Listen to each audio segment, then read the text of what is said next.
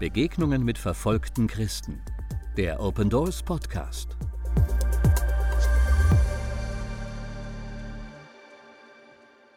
Aus Sicherheitsgründen wurden einige Stimmen verzerrt.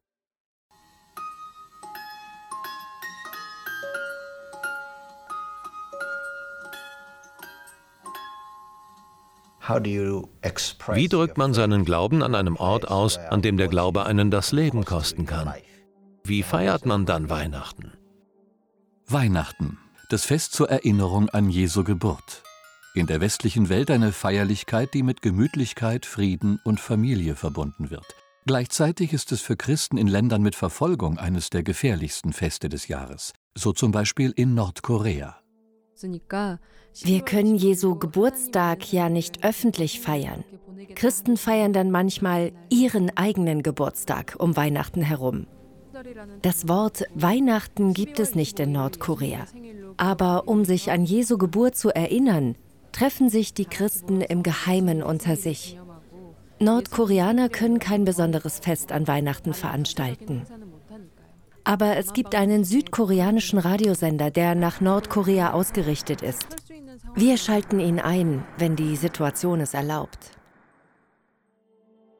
In manchen zentralasiatischen Ländern setzt die Regierung auf Drohungen, um Weihnachtsfeiern von Gemeinden zu unterbinden. Früher, in meiner Heimat, haben wir mit meiner Gemeinde Weihnachten immer in einem Restaurant gefeiert. Aber nachdem ich mein Land verlassen hatte, informierte die Regierung alle Restaurantbesitzer, wenn ihr erlaubt, dass bei euch christliche Feste wie Weihnachten gefeiert werden, dann beschlagnahmen wir euer Restaurant. Es gehört dann der Regierung. Seitdem haben sie Angst. In Indien wiederum versucht die hindu-nationalistische Regierung auf anderen Wegen Weihnachtsgottesdienste zu unterbinden. Weihnachten wird in Indien unterschiedlich gefeiert. Für einige Christen ist Weihnachten eine Party. Es wird also Kuchen gebacken und Leckereien mit anderen Leuten geteilt. Für andere ist Weihnachten die beste Zeit, mit anderen Leuten über Jesus zu reden.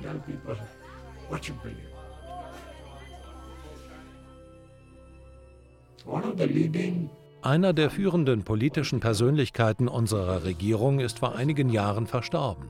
Sein Geburtstag fällt ebenfalls auf den 25. Dezember.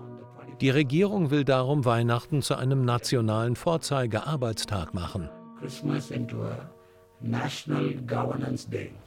Sie planen einen Tag, an dem alle Schulen und Universitäten und Büros geöffnet sind. Alle sollen teilnehmen. Es soll über die Größe dieses politischen Führers gesprochen werden. Es werden Reden gehalten, Konferenzen veranstaltet.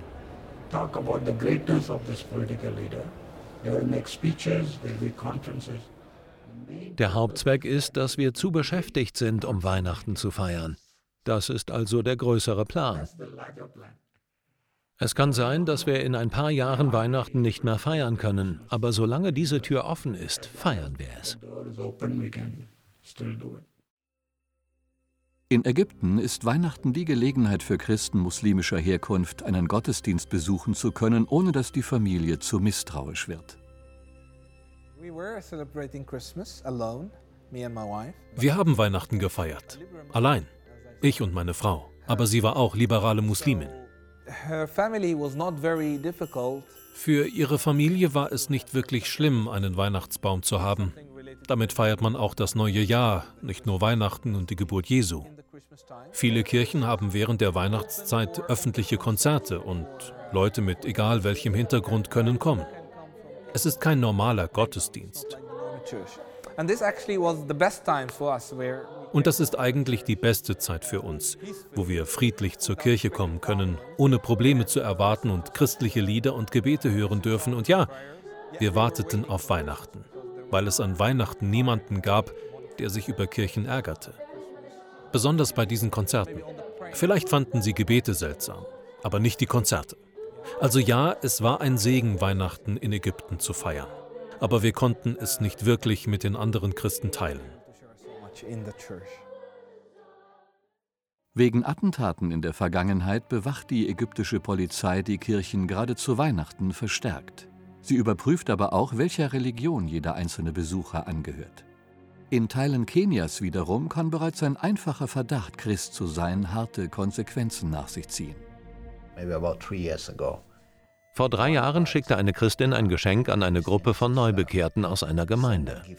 Die Menschen in ihrem Umfeld wussten es nicht genau, aber sie hatten den Verdacht, dass sie Jesus folgten. Diese Christen lebten inmitten ihres Dorfes und sie trafen sich, ohne zu wissen, dass sie beobachtet wurden.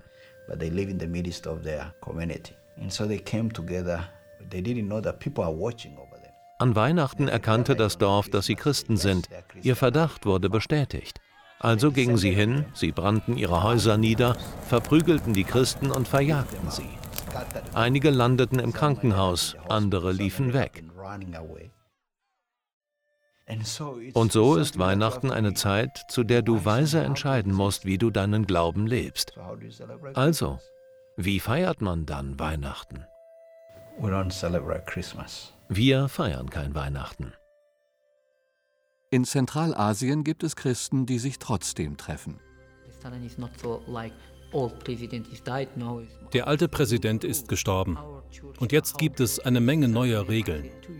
Meine Hauskirche beschloss letztes Jahr Weihnachten mit an die 100 Personen zu feiern. Es war interessant. Es kamen wirklich um die 100 Menschen. Nach 10, 11, 12 Jahren feierten sie das erste Mal wieder Weihnachten. Nach all den Jahren trafen sie sich zum ersten Mal und feierten in einem Restaurant ein frohes Weihnachtsfest. Es gab keine Probleme. Niemand kam, keine Polizei, niemand. Nur wir, wir haben gefeiert. Gebete zeigen Wirkung und Gott tut immer wieder Wunder. Darum haben wir unsere verfolgten Geschwister gefragt, was sie sich zu Weihnachten wünschen. Beten Sie mit, dass Gott diese Gebete erhört. Ich wünsche mir Frieden und bete für Freude, dass die Christen sich freuen, Jesus in ihrem Leben zu haben. Das ist mein Weihnachtswunsch für sie. Die Freude, Gott zu feiern, der die Erlösung der Menschheit gesandt hat. Das ist mein Wunsch für die Gemeinde.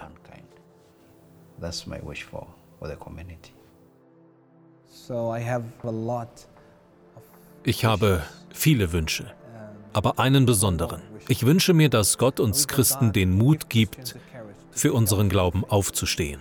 Wir hatten lange genug Angst davor, aber es ist an der Zeit, sich zu erheben.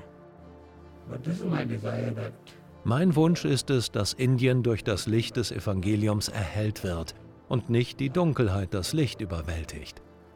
Ich bete für die Erlösung unserer Nation und ich weiß, dass es ein Werk Gottes ist. Nicht die Politik, nicht die Ideologien, nicht die Regierungen. Sie sind nur Werkzeuge in den Händen Gottes, aber nur Gott kann das Schicksal einer Nation verändern. Wir brauchen Gott. Indien braucht Gott. Mein Wunsch für mein Land ist, wieder Weihnachten feiern zu können. Ich wünsche es mir so sehr. Weihnachten ist eine sehr gute Möglichkeit, das Evangelium zu teilen, den Menschen davon zu erzählen, Geschenke mit Kindern zu teilen und den Kindern von Jesus zu erzählen. Ich wünsche mir, dass alle islamischen Länder Weihnachten feiern könnten.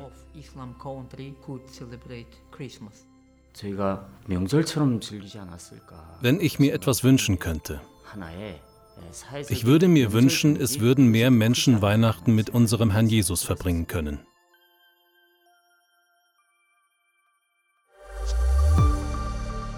Besuchen Sie unsere Website www.opendoors.de und erfahren Sie, wie Sie verfolgten Christen helfen können.